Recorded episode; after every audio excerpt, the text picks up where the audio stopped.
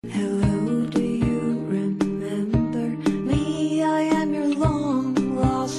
个人都.有自己的梦想，跟我一起来听听别人走过的道路，走出您自己的美国之路。大家好，我是 Michelle，欢迎来到这里听我讲述美国故事。这一季的节目，我们继续聚焦在教育行业上。今天我想跟您分享的是美国 Veritas 威瑞达斯学校是怎样应对新冠病毒疫情的。Veritas 是一所小而精的私立学校，包括 K 到十二年级，就是从 Kindergarten 学前班到高中十二年级。是二零零四年由一对美国夫妇为教育自己的孩子而创建的，总校设在美国的弗吉尼亚州。六年前，华人教育家谢索良博士参股这所学校，并担任该校的董事长，帮助学校进行全球化发展和运营。到二零一九年底，Veritas 在全球已经布局了十五所学校。但是从二零二零年一月下旬，新冠病毒开始出现，疫情从中国蔓延到了日本、韩国、美国、欧洲等各个地区，严重的影响了这所学校的业务。我通过 Skype 访谈了谢博士，了解疫情对他们学校的影响。您从事教育行业多年了，并且呢，在美国还管理着三所非常优秀的私立学校。我听说这一次啊，新冠病毒的疫情对你们学校也带来了非常大的影响。我想通过今天的这个访谈，了解你们的情况以及你们是如何来应对疫情。那咱们就先从学校讲起吧。您能不能先给我们介绍一下你们的学校，以及您个人在这个学校是起到一个什么样的作用呢？我们这学校原来在弗吉尼亚州 Chesapeake，原来是一个等于是一个家庭的学校。我参股这个学校是在六年之前，我们一起来这个学校做成全球化运营。这几年呢，我们确实也发展的不错，在华盛顿、在北京、上海这些地方，我们都有一些分校。那么这些分校做的也不错。我们目前华盛顿分校只开了三年嘛，这三年当中吸引了华盛顿地区很多非常优秀的家长和学生。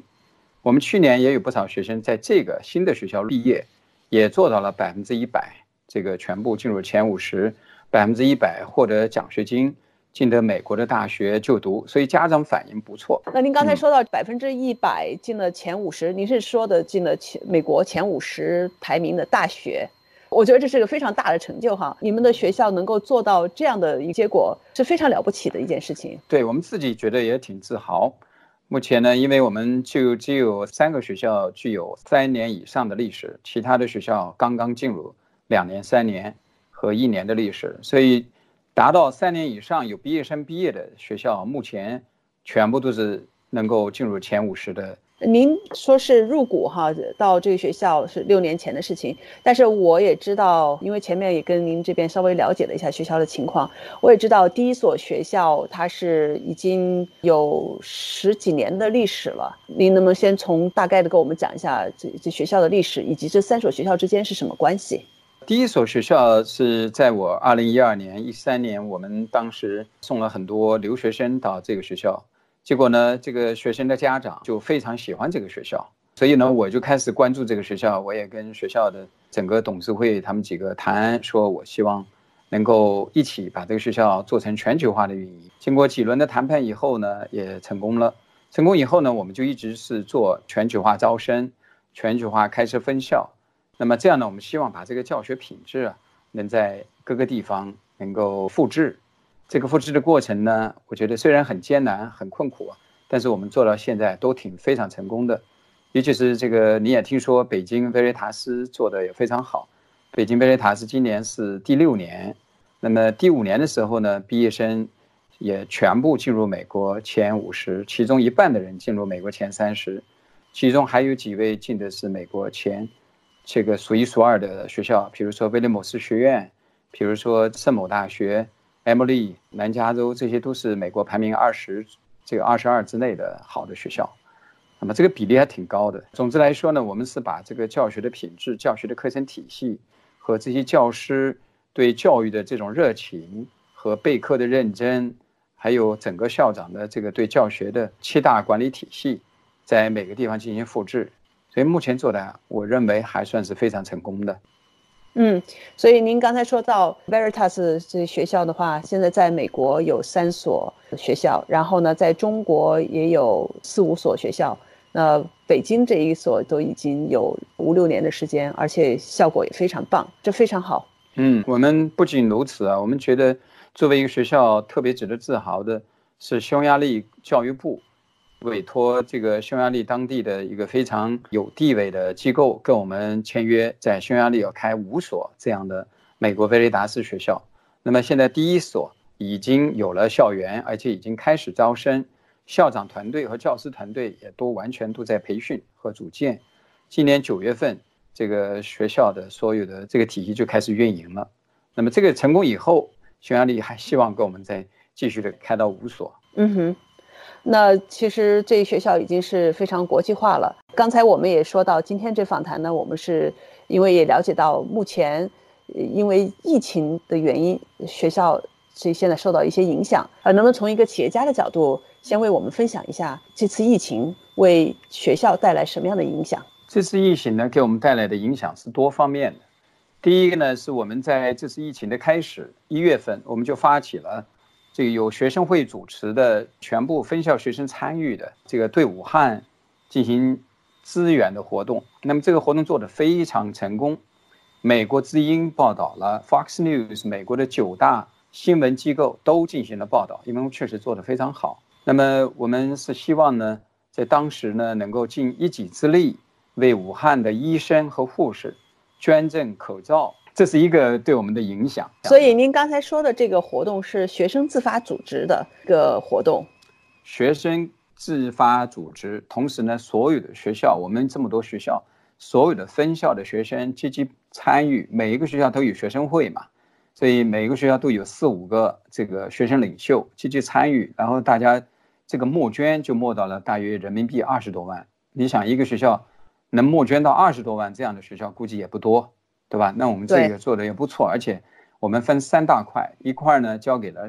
北京青少年基金，一部分呢我们交给了匈牙利这个 Relief 专门做灾难这个营救的这么一个专业机构去欧洲采购口罩。这个事儿呢也是他们也很尽心尽力，也采购到了。你也知道采购不容易，五千个医用口罩是不容易的，当时大家都很紧张。然后采购好了以后呢，结果。他要装箱运出来的过程当中，就突然被扣了。所有的欧洲的，尤其是东欧的这些口罩就不能出离开这个东欧这个地方，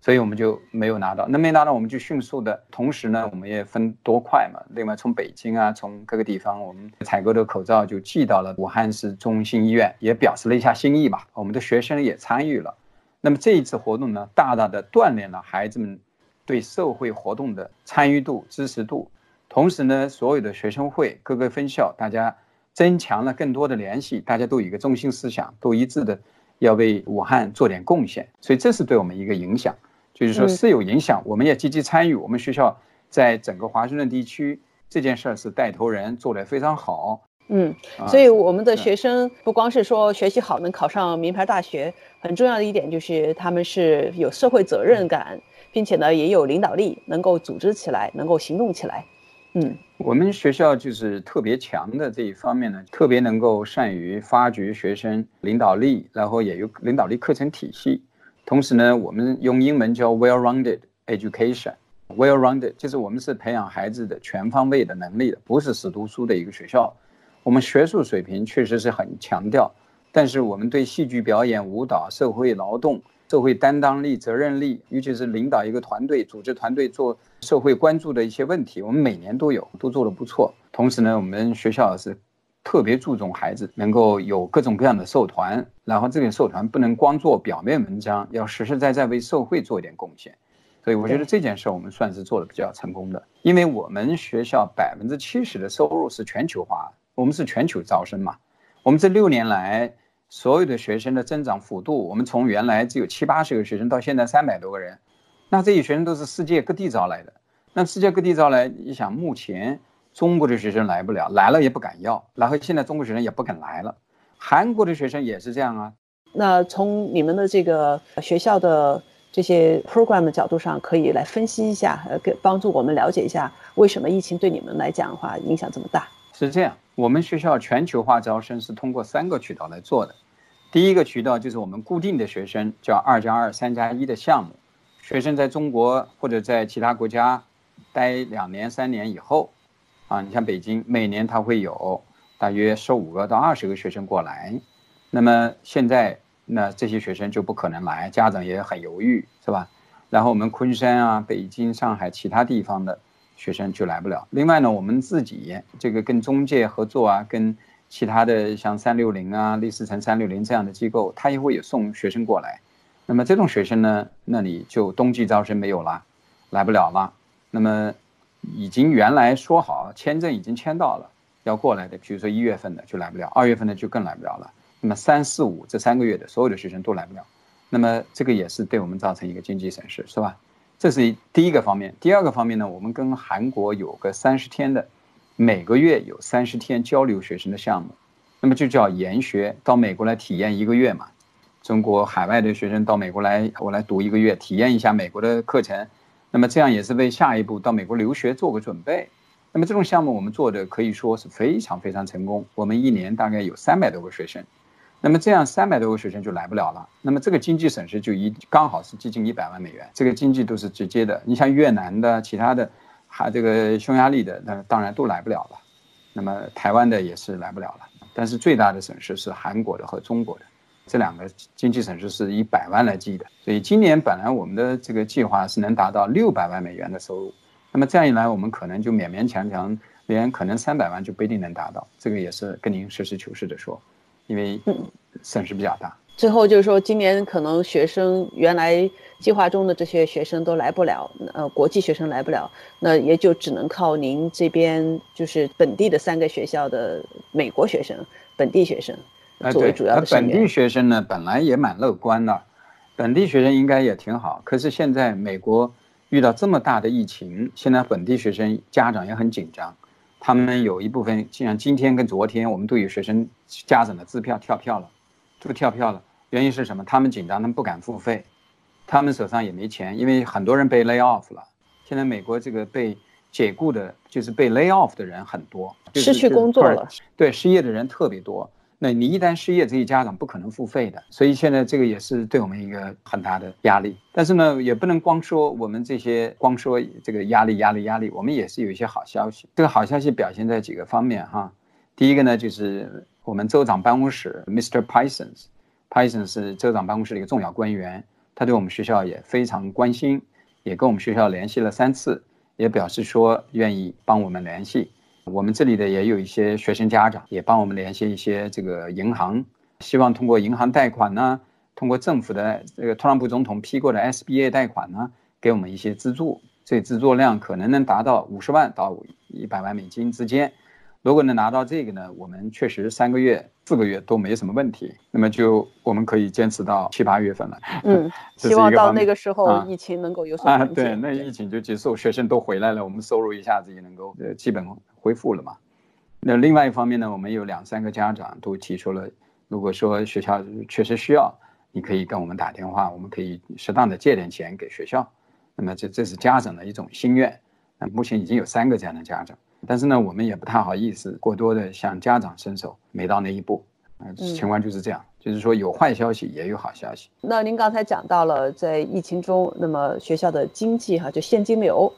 那可能会就说现在看起来会出现一些问题，原来计划中的一些收入就因为疫情就突然没有了。那我们说一下学校的教学吧，因为现现在在美国，我们家的孩子是在公立学校，那我们公立学校的话，在华盛顿州。呃，网课现在都没有办法上了。呃，我们是学校的老师会发给学生一些相应的材料吧？不知道像你们这样私立学校，你们怎么去应对这件事情？怎么去通过其他的方式，让学生能够继续的做好他们分内的事情，学习？这个我觉得我们应该跟您讲一个好消息。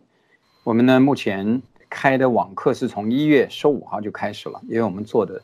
比较早，因为我们有学生在世界各地，所以我们本身就已经对这些学生进行了非常有效的网上教学。这个呢，通过美国之音的报道，你可以看到那个上面有视频介绍。我们购买了很多可以自动这个摄像头可以自动转换的这个设备，老师走到哪里他会跟踪到哪里，然后学生呢可以积极参与。所以虽然它是远程教学，但是我们这个教学效果是非常非常好的。在上课之前，老师会把今天要学的内容全部都给学生都已经播放，但是不是太多，就是这这个一个小时之内要学的内容。所以学生呢，也就是比较有的放矢的进行准备。然后在教学当中呢，也就是我们小班制教学，五到六个人，最多十个人，因为我们本身就是一个小而精的学校，所以这个教学效果是有地方是教这些学生。那么这些全部都是视频在线，通过 Zoom 会议这种来进行的。对，所以学生家长到目前对我们学校的评语啊，是绝对的、绝对的好，好的不得了。因为我们现在很多其他公立学校的和其他私立学校的学生家长都已经说要不要参加我们的课啊，已经有很多这样的家长在跟我们联系。这个可能我们这个呢也有可能会吸引一批学生。除此以外呢，我们自己还加了一个叫 T 三零、T 五零项目。所谓 T 三零，就是说我们在这个自己的教学正常的教学当中，除此以外，我们还外加了提前对一些特别优秀的学生需要的，他也进入世界名校、进入美国名校，他肯定要加班加点要学习的一些辅导课程，这个我们也有推出，也是网上课程，都有直播。现在已经有三十多个学生参与，教学效果也非常非常的好。现在已经有很多机构在联系我们，说要跟我们签约，因为这个项目能够帮到他们提升很多。尤其是有一些特别需求的，想进斯坦福、想进这个弗吉尼亚大学、美国排名二十以内的这样的学校，他恐怕光仅仅上上一般的课是不够的，他要多上一些，比如说辩论课啊、论文写作课呀，这个一些对社会活动这种报道的课啊、小说这个发表的课啊，就这种就是额外的非正常课堂，一般的私立学校不怎么开的，我们是额外加分的这种课堂。啊，同时以外，我们还请了六位专家，比如说霍普金斯大学的、宾夕法尼亚大学的、哈佛大学的、耶鲁大学的这种校外面试官，非常有经验的人，给我们学生定期的每个礼拜进行三十分钟到四十分钟的这种讲座，跟他们讲你怎么能进耶鲁大学。那么耶鲁大学，我们作为面试官，我们希望看到的学生应该是什么样子？这样呢，对这些学生就有一个有的放矢的辅导，就像对自己的孩子。你只要来到我们贝瑞达斯，我们是对你特别负责，希望呢无论如何怎么想办法把你送到世界名校。当然，有的家长说我不希望世界名校，我希望我孩子能力强、有担当啊，懂得这个社会的参与度。所以这方面我们也有针对性。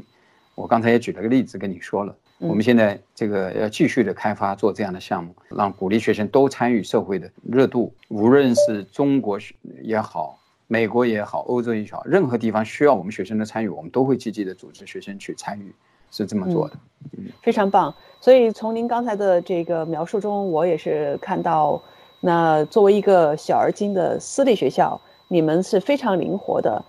在很早就开始了进行网上授课。那么在疫情来的过程中，那么这一点就显得更是突出了，这是非常必要的。我刚才也说到，我作为家长，我们的孩子在公立学校，基本上是在学业上是非常的一呃耽误，是在停滞的状态中。呃，那这个的话，也希望我们作为家长是希望这个疫情能赶快过去。目前看来，大家是做好了最坏的打算，整个暑假可能过去才能够恢复到正常。有有这么几个资源吧，那么我们是希望孩子能够。Keep up 他们的这种学习，而不是把时间都浪费掉了。那不知道咱们在中国的学校当时是怎么去抗击疫情的？然后，呃，现在的情况是怎么样？中国的学校呢，从这个开学大概是一月三号吧，一月二号、三号，我们就开始筹划，跟着我们美国总校这个网络课程，我们给大家做实际的示范嘛，动员他们开好网课。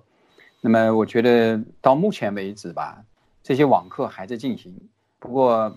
到了四月一号应该结束了啊，在中国他们应该四月一号进入正常进行教学。那么现在有些外教也好，老师也好，尤其是武汉的一些教师来到我们各个分校，他都还是要有十四天的 quarantine period 隔离期。那么我们还是预估吧，四月一号应该可以进行进入正常的教学了。就是说，四月一号预计能够面对面的进行这个正常的课堂教学。是的，嗯，讲一下，比如说我们的昆山分校，目前呢，这个招生工作也在进行，学生的家长呢也陆陆续续的把孩子要送到昆山分校来开始进入正常的上学了。深圳呢也是一样，教师基本全部到岗，然后呢有一部分来不了的外面的就是外国的这个老师呢，那我们还是要通过总校的网络课程进行填补空白。那么基本上这个空白不大了，也就是一两门课核心的课，其他的都已能够恢复正常。希望呢做这个完全做好准备，四月一号进行恢复正常的开学。这个疫情对我们的其他影响呢，这个在逐渐在中国方面，在其他的分校方面会有一些在减少，但是在欧洲板块，也就是匈牙利这边呢，可能还是有一些影响。他们也开始组织进行网上教学。那么美国总校这边呢，我们做好了长期作战的准备。因为原来总统特朗普总统说可能是十五天，但是我看根据我们的这个判断，估计得六十到九十天的时间，所以呢也是做好了长期网上课程的准备，把那些对网上课程完全没有经验的老师全部组织起来进行培训，强势的要求他们一定要做好非常充分的教学准备和网课教学，对技术方面缺乏了解的。全部由我们的技术人员进行培训，一定要他们原汁原味的达到我们自己学校做的最好的老师的这种效果。我们觉得作为一个教育者，从心而论，你自己的孩子在家里边简单的哪些作业做，他做不了的，没有老师亲自视频进行教学，进行跟家长一起配合，把这个教学工作做的就像在上课堂上一模一样的进行教学，对不对？那是有差异的。所以这方面我们的要求真的很高。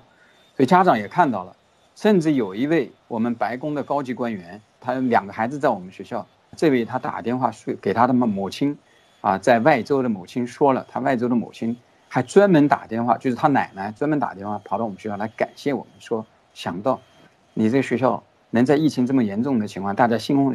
都很乱，都是很着急，手忙脚乱的情况下，你们能那么有地方有效果的组织教学，真的是很难得。他也表示了极大的感谢。这个表示说，这个一定要帮我们学校渡过难关。所以，我们真的这方面呢，不是为了博取别人，而是自己从内心啊有这么一个要求的。对，作为教育工作者，我们有责任感。是啊，是是，嗯，对，是我作为一个家长，我听到您刚才的，就说你们学校的一些做法，我都很羡慕，因为。我知道，在美国这边，我们是在华盛顿州，哈，是另外一个华盛顿了。我们面临的情况，那么公立学校做不到这些，对，确实是做不到。那么作为家长，看到孩子在家里这个时间，其实是在很多时候，他们必须要自己管理自己。那孩子年纪小的时候，他也做不到这一点，所以我们也觉得很心疼这个时间，哈，也很希望能够有这样的资源，让自己的孩子在这个期间里。能够首先保持一个学习的良好的习惯，第二点的话，能够踏踏实实的静下心来，focus 在学习上，天天能够进步。对，是的，是的，嗯。这以外呢，Michelle，我想跟你说一下，我们这个学校在目前全球化运营当中，有一部分学生是来自于中国的，那么中国学生。他一般存在的问题就是辩论水平很低，写文章呢，经常呢喜欢这个这里拼那里拼的，就是拼凑起来的文章。就针对这两大问题呢，作为我本人来讲，也组织了很多优秀的老师有的放矢的对孩子进行额外的课程培训。比如说，我们早上七点钟起来以后，学生可以直接上网跟我们的非常优秀的老师进行口语对话练习。进行辩论，嗯但是我们每次辩论都有话题，这些话题都已经事先布置给他们进行对话交流。那这个老师呢，这个针对的是有些学生基础比较差，叫幺零幺，就是英语对话幺零幺。当有一部分学生水平已经比较高，他有一定的辩论能力的时候，我们有一个幺叫辩论幺零二。那么这个老师呢，是美国弗吉尼亚州获得辩论大赛第二名、第一名、第二名的，就是多次获得前三名的吧，这么一个优秀的老师。那么。他会跟孩子怎么教他们学会教他们怎么辩论呢？怎么样的把这个语言组织起来进行这个交流和辩论？这个活动呢，目前也有好几位学生参与。那么这个也是大大的能够提升我们中国学生的这个语言功能啊，也是在他们放学以外的一些时间，因为整天待在家，他的时间都是浪费了。所以我们把这些零零碎碎的时间啊，都可以组织起来，都是通过 Zoom 的教学，实实在在的视频进行教学的。除此以外，我们还开了拉丁语课。韩国语课、日本语课，各种各样的外语，因为现在时间多啊，让孩子们多选一些外语课，这也是为他今后成长啊，有更多的竞争力做一些准备。对，嗯我们也做一些实实在在的工程、小工程、机器人这种，由老师来指导孩子们在家里怎么做这种小项目，这也是把时间可以利用起来，是吧？嗯，就是这这都是我们目前在做的事情。啊，你们很了解家家长的心思哈，家长的这些焦虑，对，所以你们呃采取了这些课程，通过远程视频教学，能够帮助解决这些问题，但更重要的是，真正的是帮助到学生。对，所以这个对家长我们也是有要求，也是有沟通。有时候家长被我们这种认真劲啊，也是吓到。我们就是跟他讲，一定要严格到位。你家长不严格要求，学生肯定就跟着混了，嗯这也是一个方面。这一期，谢索良博士为我们介绍了美国 Veritas 学校在疫情面前遇到的经济困难，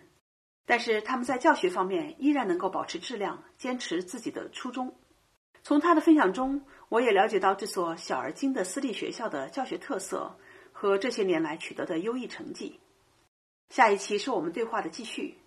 我带您一起了解学校发展经过的几个阶段，以及谢博士和学校主要负责人是如何复制美国总校的教学模式到全球分校，并保证教学质量的。您在喜马拉雅 APP 上关注“听美需要讲述美国故事”，就能听到之前和之后的节目了。期待与您下期再见。